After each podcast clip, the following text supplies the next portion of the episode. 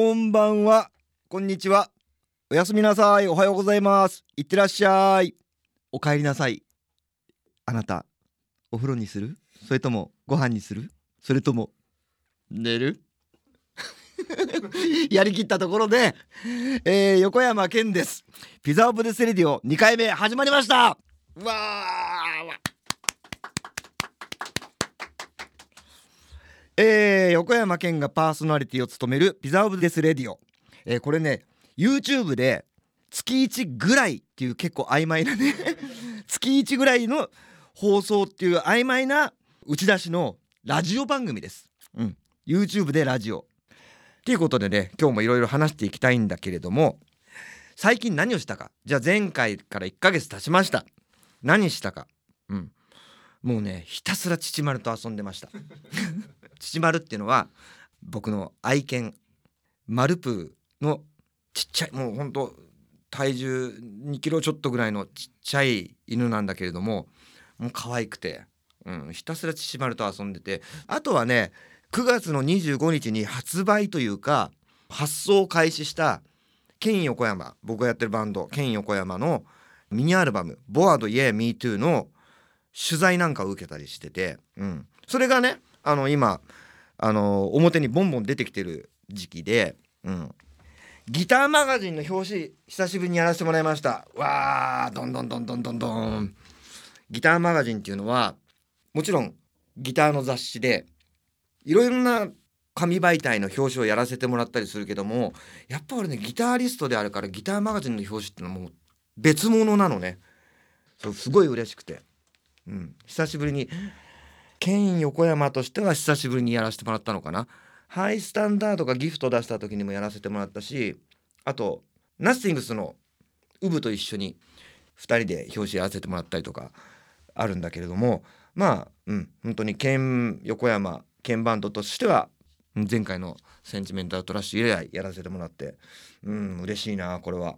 うん、でそのミニアルバムケン横山のミニアルバム「ボアド Yeah Me Too」レーベル直販という形で今は通販のみのしかもピザオブデスのオフィシャルサイトからしか買えない形になってます。でこれにもすごい気持ちがあってコロナが始まった頃やっぱ表に物買い行くの怖かったでしょすごくみんなそうだったと思うそれは俺も怖かったしスーパーコンビニなるべくねあの出ないようにしてで何に頼ったかっていうとやっぱり通販だったと思うのね。うん、で改めて、まあ、お店に頑張ってもらいたいけれどもやっぱその時にこう通販で大事なものが届くっていうことのありがたさとか、うん、なんかそういうことを感じて、まあ、それが生活必需品だったらまだあれだけどじゃあ娯楽商品例えばじゃあ DVD 買いました、うん、CD 買いました。洋服買いました。そういう時に今まではそんなボタン1個で買えるなんてね色気ねえよって思ってたんだけれども外出れないなんて世の中になったらやっぱりこれありがたいなと、うん、流通業者さん本当にありがとうございますっていう気持ちになって、うん、そういう気持ちがレーベル直販の発想になって、うん、でそもそもがねあのなんでそうやって発送しなきゃいけなかったかっていうとピザオブですっていうレコード会社僕が社長やってるでしょ。働いてるやつがもう頑固者ばっかで働いてるやつってさもう本当あれだけども俺の意見なんか一つも反映されないの。自分で自分のね会社の人間をよく言うことってあんまし美しいことじゃないかもしれないけど俺は本当によくできた連中だと思うの。で彼らに言われたのが鍵バンドは曲いっぱいあるからミニアルバム出してフルアルバム出すよそしたら普通にミニアルバム出して面白いと思いますか？って言われるわけえどどういうどういうこと？ってこっちは社長なのにミュージシャンなのになるわけ。何か面白いことしましょうひとひねりしましょう、うん、それでいろいろ考えてとにかくそのミニアルバムをポロッと出すんじゃなくて何か意味あるものにしてくれっていうふうにリクエストされて、うん、で 結局俺らが考えつかないからピザオブデスが出してくれたアイデアがピザから直の通販ということでまあなんちゅう切れ者を私は育てたんだと。うん。本当にあのー、使ってくれるかどうかわかんないけれども子供にうんこ拭いてもらっってるじじいになった気分です。そう後々ねもしかしたら俺の個人的な気持ちとして街から CD 屋さん消えてほしくないなって思いもあるからやっぱり CD 屋さんで売りたかったっていうのもあるんだけれどもでも現状ピザオブデスの通販だけででももしかしたら将来的にそういう CD 屋さんに卸すかもしれない。うん。分かんないけれども、うん、すごくいい作品ができて今はライブコロナでできない状態だけれどももしコロナが収まってライブできる状態になったらこの「ボアド・イヤー・ミーティー」の曲は絶対ライブでのキラーチューンになる。っていう自信のある作品ながら、うん、今はピザーブレスの通販でお買い求めくださいよしじゃあここでカルチャートークねうん前回はあのー、僕がいつも履いてるリッキーズの話をしましたでリッキーズライブの時しか履かないっていうのはなかなかの衝撃 パンチあったと思う。うん、で今回は麻雀ものかタトゥーかどっちにしようかということでタトゥーにしました。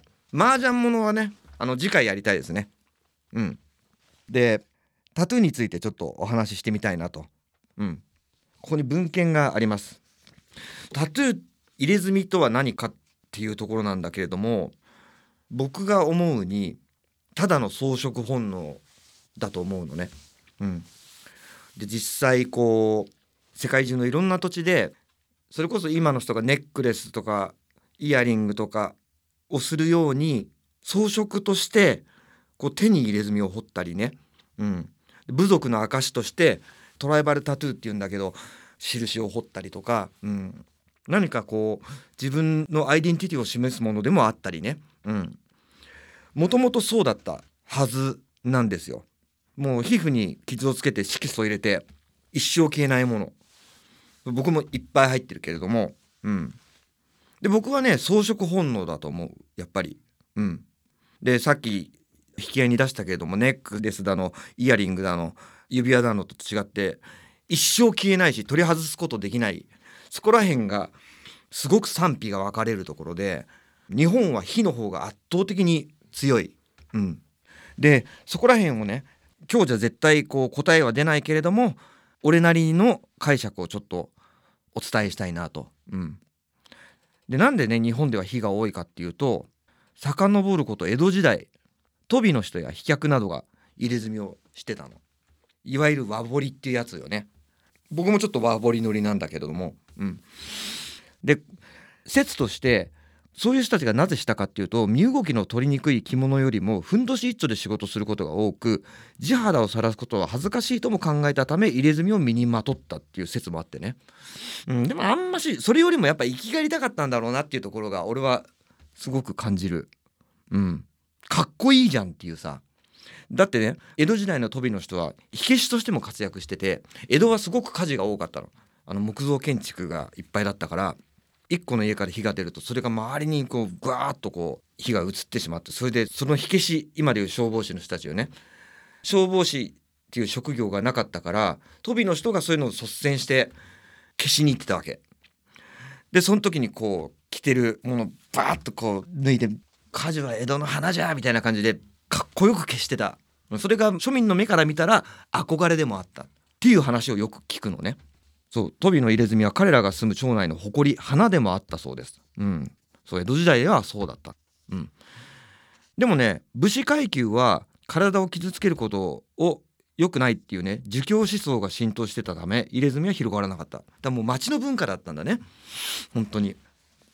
んでねあともう一つの日本の入れ墨の歴史としては刑罰の印に入れ墨をしてた歴史もあって要するに犯罪を犯した人は場所によっていろいろ何々犯何々犯とかによって全然違うんだけれども一回罪を犯した人はおでこに何か入れる。で2度目はもう島流しですよとかさ、うん、3度目までは許すけどみたいな犯は1本線2度目は2本線3度目は3本線とかね。それで犯罪者を認識してたっていう歴史があるからだからあの一般的によく言われるのは犯罪者がさせられてたんだしいいもんなわけないでしょっていう論調がとても多い。とても多いというかすごく強く残ってる気がします。でそれはねもう間違いではない、うん、世界各国いろんな入れ墨との歴史があるけれども日本はそうであるってことを僕たち日本で住んでいる以上ちゃんと認識しなきゃいけないって気持ちは僕にはあります。でね明治政府になったら欧米並みの文明国家を目指し始めるわけ。鎖国も解いて。で明治政府が考えるには日本のその入れ墨は良くないと。なので明治5年に堀氏と客両方を法的に規制したんだって。でこれがね入れ墨禁止令って入れ墨の世界では知らない者はいないんだけどそれもねやっぱりね一度禁止されたんだしみたいな。のが強く日本には残ってると思う。うん、で第二次世界大戦後 GHQ の占領下となった日本でね1948年昭和23年終戦の3年後に入れ墨を取り締まりの対象から完全に外れることとなる。こっからまあ一応違法ではないということにはなったんだね。うん。でもやっぱりここまでお話ししたように日本ではどうも庶民には受けるけど公には受け入れられない何かがあった。その儒教思想なのか何か。うん。でもやっぱりこう近代になって80年代なんかにはねアメリカのロックバンドなんかがタトゥーをガーッと入れててそれをテレビで僕たちみたいな子が見ます。それでかっこいいと思ってなかなか日本でいないじゃんみたいな感じで、うん、また80年代から90年代ぐらいかな日本でも入れ墨文化ってものがこう再び火がついてきたっていう印象、うん、で今は5年ほど前に入れ墨を掘るということは医療行為なんじゃないかっていうことで堀市の人が摘発されたりして裁判になってでやっと最近最高裁まで行って医療行為ではないっていう違法ではないっていうことが最高裁の判決でつい最近出たところです。それが今の公でいう入れ墨日本の入れ墨を取り巻く状況ね。なんだけどすごく強く言いたいことはやっぱり入れ墨を入れてる人っていうのはねあのー、生きがってる人が多い。やっぱり。うん。まあ僕もそうだけどうん。で僕なんかも夏毎日長袖着てるわけにいかないから半袖着るでしょ。大っぴらに結構出して歩く。僕みたいなのがなんかするとほら入れ墨入れてるようなやつだってすぐ言われる。それがもう現状だし事実でもある。うん。なんかしようもんならほら入れ墨くんがって言われるのがもう日本では当たり前だと思って過ごさなければいけないと俺は強く思うのね。うん。僕が思うに誰がどんな入れ墨を入れようがどんな格好してようが好きにすればいいと思う。そう。自分の思ったようにもうデコに入れたきゃデコに入れりゃいい。でもそれと同時にその人はリスクをその瞬間に負うのと他に入れ墨を入れてる人のリスクも同時に背負うことになる。そう。それをよく頭に入れておけば誰も何も言わないいや言われるね うんそんな気がしますうん、最後に言ったのが意外と自分の今日の意見かな。うん、他に入れ墨を入れてる人のリスクもあなたは背負うことになるよ。でもやりたかったらやればって気がします。うん、こんな感じかな。今日のカルチャー。それではメールコーナー行ってみよう。これがお楽しみだ俺は。ケンさんこれ知ってますか？はい雑学のコーナーね。もう51歳になった横山健に「これ知ってます?」という情報を送ってもらうコーナー。そう。前回ね色の話とかさなんかして「へーっていうねリアクションを取れたんだけどもそういったリアクションを俺に取らせてくださいっていうコーナーです。よし行きます。ラジオネームうちのマルプと怠慢させようぜ。上等じゃねえか。上等ですよ。うん。嘘。父丸にそんな怠慢とかそんなあんましあの、もっと優しい子に育てたいな。はい。えー、チゲというのは鍋という意味なのでチゲ鍋では鍋鍋ということになるのはご存知ですか？ちなみにクーポンという言葉は券という意味なのでクーポン券では券券フラダンスのフラとはダンスを意味する言葉なのでフラダンスはダンスダンス。サハラとは砂漠の意味なのでサハラ砂漠では砂漠砂漠。サルサソースのサルサとはソースを意味する言葉なのでサルサソースはソースソースと言ってるようなものらしいです。ケンさんご存知ですか？さらにおまけでガンジス川のガンジスは日本で川。ナイル川のナイルも川。インダス川のインダスも川。メコン川のメコンも川。アムール川のアムールも川。まさに頭痛が痛くなりそうですね。マジか。いや実はねチゲは知ってた。なんだけども他クーポン。考えてみたらそうだね。クーポンって英語で券なの。クーポン券で券券ほー。なるほどね。フラダンスでダンスダンスね。じゃあリンダリンダは？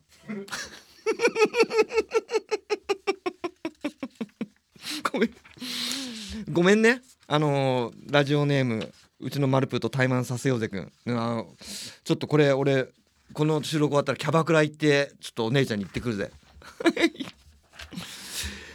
えー、ラジオネーム昭和男子さん、えー、コカ・コーラの瓶は「女性のボディラインを模して作っているの知ってますか？ちなみに女性が使うスプレーとかドライヤーの持ち手部分は男性器の大きさらしいです。マジか！ちなみにギターの形を女性の体を意識してるっていう説もねあるよね。うん、だレスポールなんかこうね女体だっていう話あるけどコカ・コーラがそうなんだ、ね、興味深いのはこっちかな。女性が使うスプレーとかドライヤーの持ち手部分は男性器の大きさらしいんだ。だこう握りやすいっていうことは。だもしかしたら握りやすいっていうことはこのドライヤーの持ち手部分がさそんなことを考えないでただ持ちやすいっていうだけで作られてたと仮定しようよ。したらさそれがたまたま男性器と同じ太さになってしまったってことはイコール男性器の太さというのは女性が持って心地よいもの。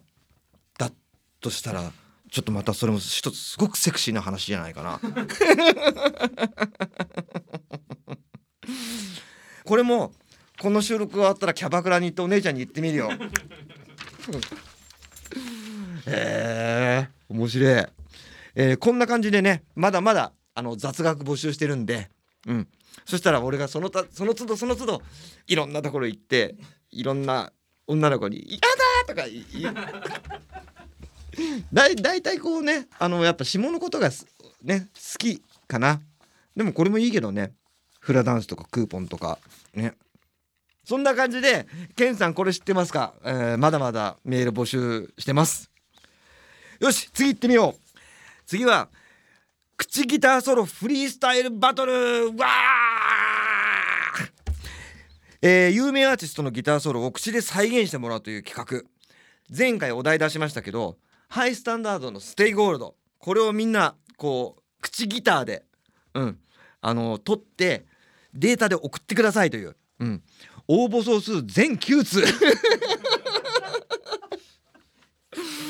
応募総数全9通の中から見事オンエアを勝ち得た4組の猛者を紹介します。中にはねツイッターにアップして全世界に発信するツアーものもね。全世界そう。俺これハッシュタグついたから俺も見たんだけども今日を楽しみに聞いてません。でどうやら事前の情報ではその彼予選で敗れたようです。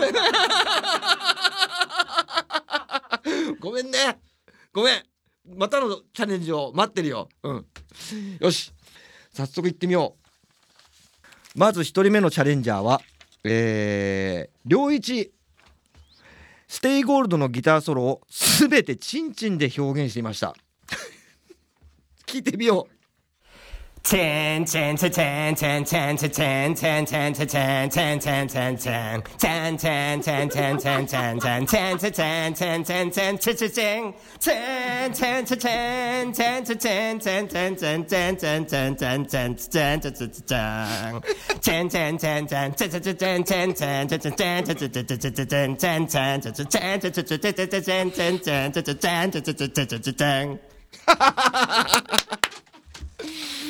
良一。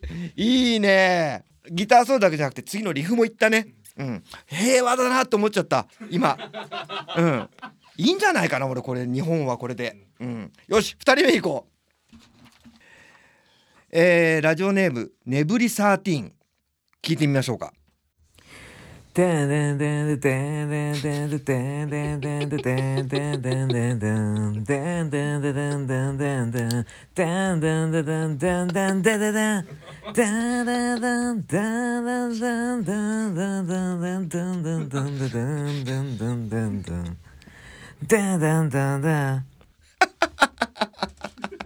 ちょっとそこしゃくりが入ってねじゃじゃじゃじゃじゃみたいなね。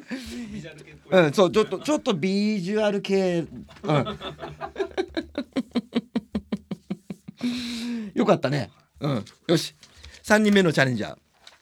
えー、ラジオネームへののりさん。ね。よしとりあえず聞いてみよう。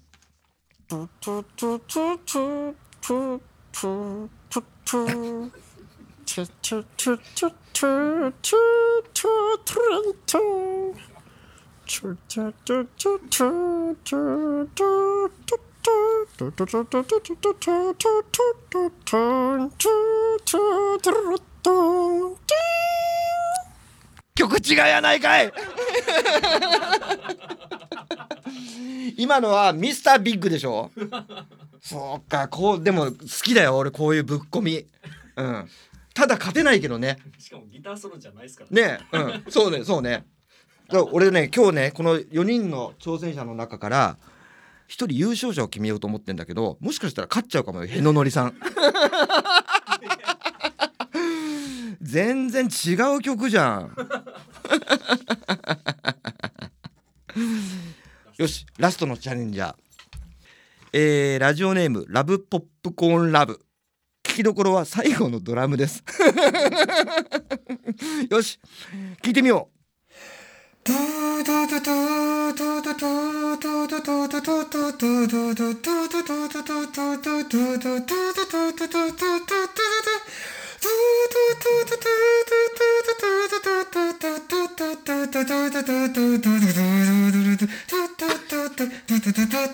ルル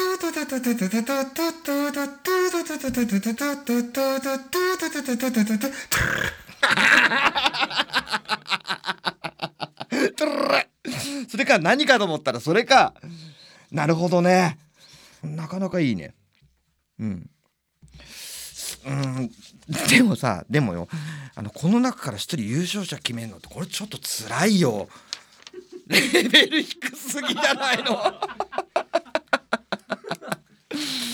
まああのーそうラブポップコーンラブが結構まとまってたかなって気がする。この違う曲をしたへののりへののりはちょっと問題外かな、うん、この3人の中から優勝者を決めなきゃいけないのね。そうだな。こうまとまってたのとまとまってたラブポップコーンラブ。チンチンいった良一。あとちょっとビジュアル系っぽく攻めたネブリ13じゃあ今月の優勝者はえー、へののりです。い やあでもそっか。来月また迎え撃たなきゃいけない。へののりのミスタービッグじゃいけないのか。ねそうだ。うん。へののりちょっとまた次回必ず応募してください。うん。絶対それでお願いします。えっ、とね暫定。だからこれはねあの正式なチャンピオンじゃないね。もう消去法です。もうしょうがないからこの人って感じだぜ。正直。じゃあねラブポップコーンラブが、えー初代暫定チャンピオンで。だ彼に来月ももう一回 Stay Gold やってみよう。俺のが全然うまいぜってやつ。バッチリ応募してきてください。ちなみにこのもう一回言っとくけどへののり次こそは Stay Gold で参加してください。よし。はいじゃあ次のコーナー。ケンさんの人生相談。シンプルに僕はみんなの相談に乗りますよ、えー将来の悩み友人関係。ちょっとこれね言葉の規制があってどこまでできるか分かんないけど性の悩みなど何でも OK よし。行ってみよう。ケンさんへ質問です。僕は現在バンドを組んでますがメンバー間で意見が合わないことが多々あり悩んでいます。バンドに限らず複数の人間が集まれば意見が合わないことは当たり前なことかもしれませんが中でも曲作りや活動内容の方針などで意見が合わないことが多く毎回意見のすり合わせに悩まされます。そこで Ken Band Hi-STANDARD ではメンバー間で曲作りや活動方針の意見が分かれる場合どのようにして解決していますか？またバンド活動を続けていく上で大事にしていることがあれば教えていただければと思います。うーん。そう確かにエコーズの言う通りバンドに限らず複数の人間が集まれば意見が合わないこと、ね、当たり前。それは俺の持論でもあるんだけどもただやっぱり何人かが集まる場合っていうのをその最大公約数っていうのを必ず見つけなきゃいけないと俺は思うのね。3人だったら3人5人だったら5人。でそこがそのバンドのなんていうの一番のうまみになるわけでそれが全くないんだったら俺はメンバー離れるべきだと思うな、うん、もうどうにもやっぱこうもう水と油ですみたいに。それが本当にバンド活動をやる上での妨げになっていくようだったらやっぱもう意味本末転倒だと思うのね、うん、だから離れた方がいいと思うけども。少しでもこうこのメンバーと組んでて未来をかけたいっていう思いがあるんだったら、うん、もうちょっと頑張ればと思うしどのぐらいの深さのストレスなのかこのエコーズにとってのねそれが一番の問題なんだけどこうやってメールを送ってくるってことは結構な感じなんだろうな。だから Ken Band とか Hi-STANDARD っていうのはもう意見が分かれる場合はやっぱりその意見を尊重するね No っていう意見を尊重するかな。うん。なぜなら最大公約数がちゃんとあるって分かってるから Hi-STANDARD だったら3人 Ken Band だったら4人。1人が嫌だっていうものはこれはもうやるべきじゃない。特にハイスタンダードはそうかな。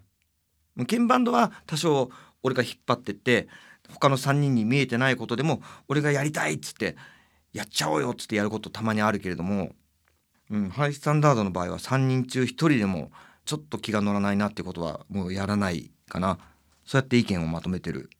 うん、だからバンド活動にとって続けていく上で大事にしてることっていう質問もそのバンドのキャラクターによって違ったりして、うん、例えばハイスタンダードで言えばそうちょっと繰り返しになっちゃうかもしれないけど完全に民主的3人の意見を大切にしてるけれども鍵バンドは強引に俺が引っ張っていってしまう時もある、うん、だからこのバンドのキャラクターによるよね。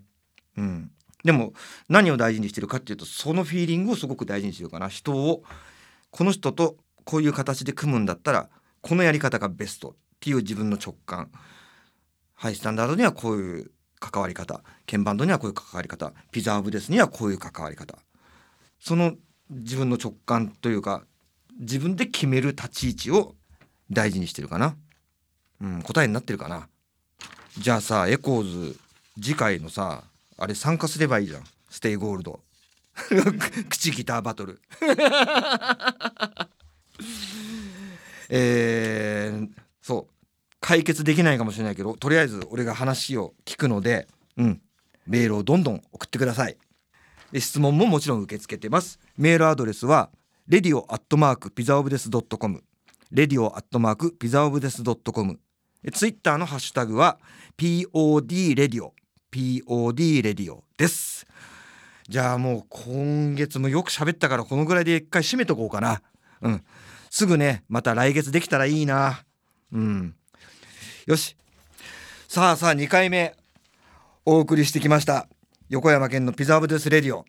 あーもうねみんなのねこのおっちゃんよく喋んなみたいなのがね 結構ビンビン伝わってきてあれ楽しくも辛いですよ。嘘そうめっちゃ楽しいねやっぱね。でこれまだ2回目でしょ、えー、3回目4回目ってどんどん慣れてきてそのうち生放送できたらねうんさっきのさあの人生相談なんかも実際電話とかでねあのその人の温度を感じて話したら俺も伝えられることが違うかもしれないしねぜひぜひトライしたいなと思ってます。うん、でそういった告知はねピザーブデスのツイッターアカウントで俺のツイッターアカウント当てにならないので、えー、とピザーブデスのツイッターアカウントであの発信していくのでそちらでチェックしていただけたらと思います。えー次回はまたそこで告知するので、うん、2回目ご視聴ありがとう。またねー。